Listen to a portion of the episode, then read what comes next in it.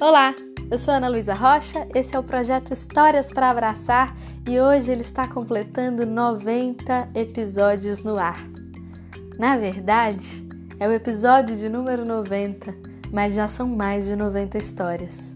Porque alguns episódios tiveram mais de uma história, em alguns dias a gente teve episódios bônus que fazem parte de uma outra série, e se somar tudo, eu nem sei dizer Quantos exatamente foram as histórias, quantos foram os abraços espalhados.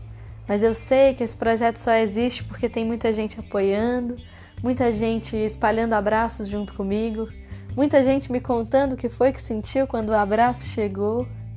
Queria deixar aqui o meu carinho, o meu agradecimento por a gente ter chegado a mais de 90 dias, contando histórias todos os dias, espalhando abraços, espalhando alegria, um pouquinho de paz em tempos tão difíceis. A gente vai caminhando para minha primeira meta do Histórias para Abraçar, que é de conseguir me manter firme contando uma história todos os dias até a gente completar o episódio número 100. Depois que a gente chegar no episódio número 100, vai vir a primeira temporada do Histórias para Abraçar. A primeira porque essa de 100 episódios é a que eu chamei de temporada zero. Lá no comecinho, ainda meio com vergonha de chamar o Histórias para Abraçar de podcast, ainda sem saber se ele ia durar, se as pessoas iam mesmo ouvir. E agora eu soube que tem pessoas em vários cantos do Brasil me ouvindo, que tem algumas pessoas fora do Brasil me ouvindo. Surgiram projetos parceiros, ou pelo menos sementinhas de projetos parceiros. A gente tem a Laia se inspirando para fazer um projeto em catalão, irmão do Histórias para Abraçar.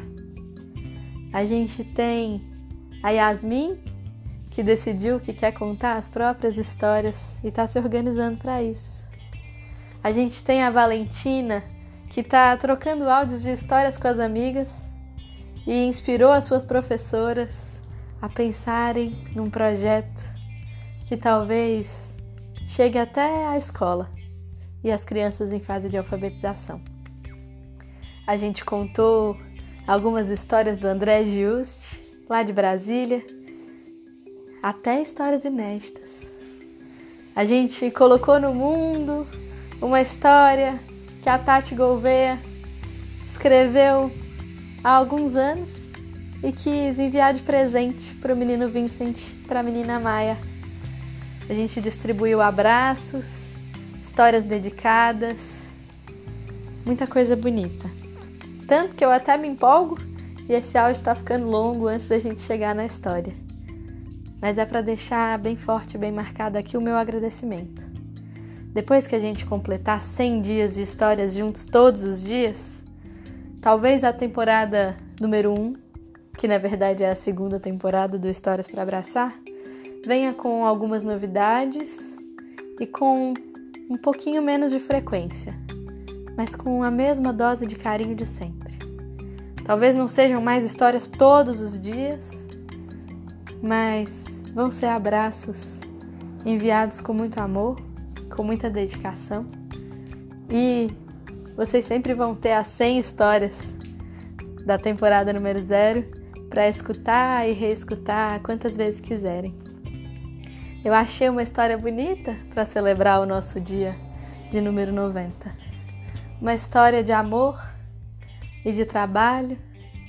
E eu vou começando aqui essa despedida, que é só para a gente ter um reencontro.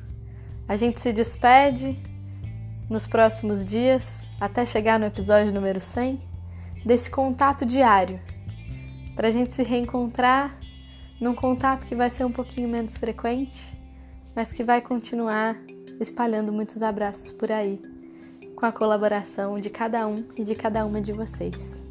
Muito obrigada por 90 dias de histórias para abraçar. Um beijo, vamos para a história?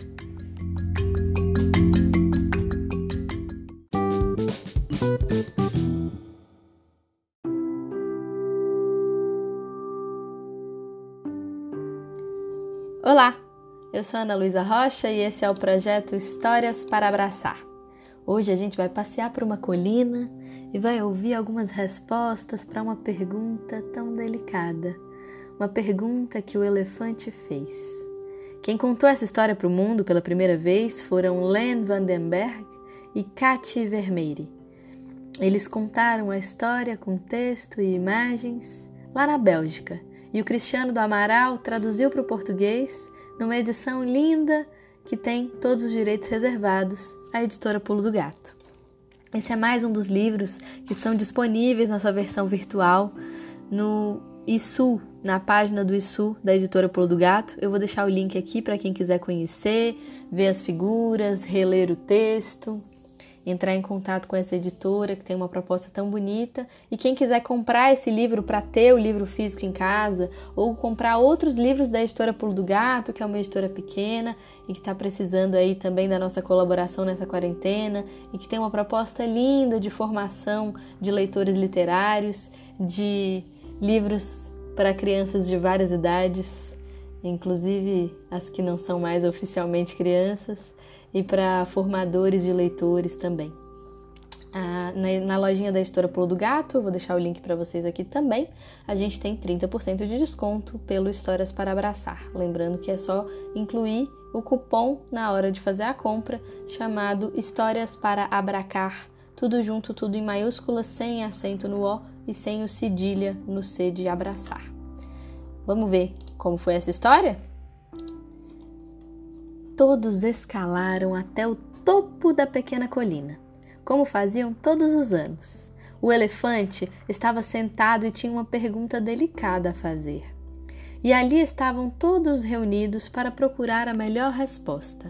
Só o senhor tartaruga não pôde comparecer, pois sua esposa, coitada, estava de cama. A formiga estava radiante. Uma formiga precisa progredir na vida, ela pensava. E aquela era a grande chance de mostrar seu trabalho. Iria substituir o senhor tartaruga durante a reunião. Tinha até comprado óculos para a ocasião. Parece que usar óculos ajuda bastante quando você quer que todos prestem atenção no que vai dizer. Vamos lá, elefante, faça sua pergunta, foi dizendo a formiga antes mesmo que todos se acomodassem. Eu que queria, eu que que queria. Gaguejou o elefante. Ande logo, elefante. Não daria para você se apressar? Eu tenho muito o que fazer, disse a formiga. E consultou o relógio de pulso impaciente. Eu que.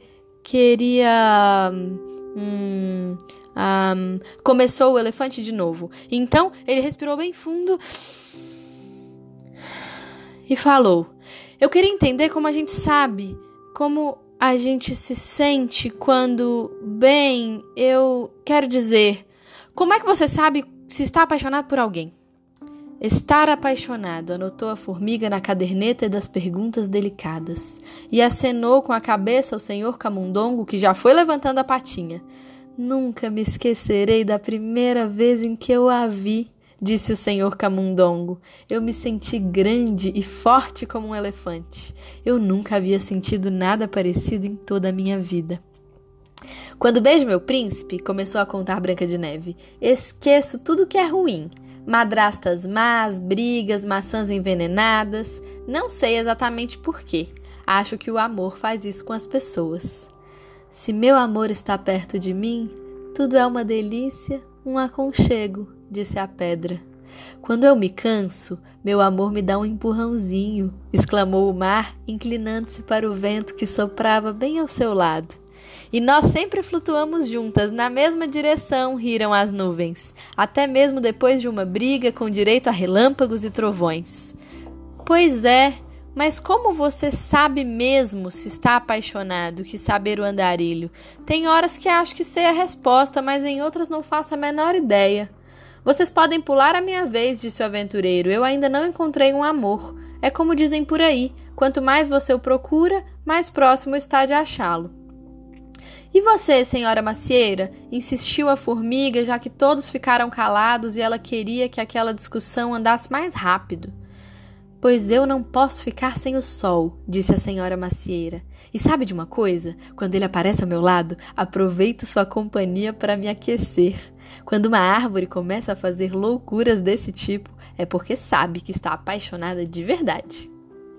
Quando vejo meu amor, fico vermelha de vergonha, confessou a maçã toda tímida. Quando meu amor está comigo, tomou a palavra o urso polar todo sonhador. Tenho a impressão de estar numa ilha onde faz muito, muito calor. E então ele abraçou seu amor tão fortemente que os dois quase caíram do banco e rolaram morro abaixo. Quando estou cansado, suspirou o sol, a lua, doce como é, sempre aparece para me substituir. E nós nos derretemos um pelo outro, disseram dois floquinhos de neve, e todos puderam ver que não era mentira, porque quando se deram conta, havia uma poça d'água embaixo do banco em que os dois estavam antes. Pois eu ainda penso em meu amor todos os dias, disse a avó, ainda que ele não esteja a meu lado há muito tempo. Toda semana escolho um poema bem lindo e o leio em voz alta, no nosso lugar preferido. Recitar poemas para alguém que já foi embora, anotou a formiga arqueando as sobrancelhas. Nunca tinha ouvido uma coisa estranha como essa. Eu também, concordou a menina. Só que eu mesma escrevo os poemas e coloco no bolso do meu amor quando estamos brincando no recreio da escola. Querem ouvir um poema? Ah, não precisa, disse a formiga, abanando a mão sem demonstrar interesse. Se aquela criança começasse a recitar poemas, a reunião nunca chegaria ao fim. Meu amor diz que sou uma estrela que brilha em seu firmamento, comentou rindo a bela dama. É por isso que eu o amo, pelo menos é o que eu acho. E eu a amo tanto, disse tossindo o homem doente, que me alegro que seja eu a estar enfermo e não ela. Nós não precisamos de palavras, disseram as estrelas. Juntas conseguimos ficar em silêncio por uma eternidade. O amor é tudo isso, disse o acrobata, sem tirar nem pôr. Obrigada, agradeceu o elefante.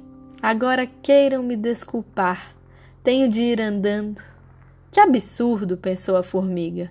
Uma besteira atrás da outra. E então bateu o martelo como fazia o senhor tartaruga sempre que encerrava uma discussão. Depois saiu correndo para seu trabalho. Tinha ainda muita carga para transportar. No caminho, chamou à porta do senhor tartaruga. Aqui está a caderneta, disse a formiga. Anotei direitinho todas as respostas. Entre, convidou o senhor tartaruga. Aceita uma xícara de chá? Está uma delícia. Acabei de preparar para minha esposa. Faz tão bem à saúde. Não, obrigada, disse a formiga. Não tenho tempo. E apertou o passo, até que se perguntou por que razão, assim, de repente, começou a se sentir tão sozinha. E aí? O que foi que você achou dessa história? Dessa pergunta delicada?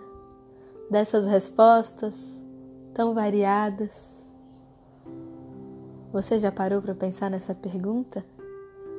Como é que a gente sabe que está mesmo apaixonado? Vou deixar a pergunta aqui e as várias respostas e as várias ideias e sensações de todos os que falaram. Se você tem uma história para pedir, para sugerir, para dedicar para alguém, eu fico aguardando em historiasdanalu@gmail.com. Um beijo e até a próxima história.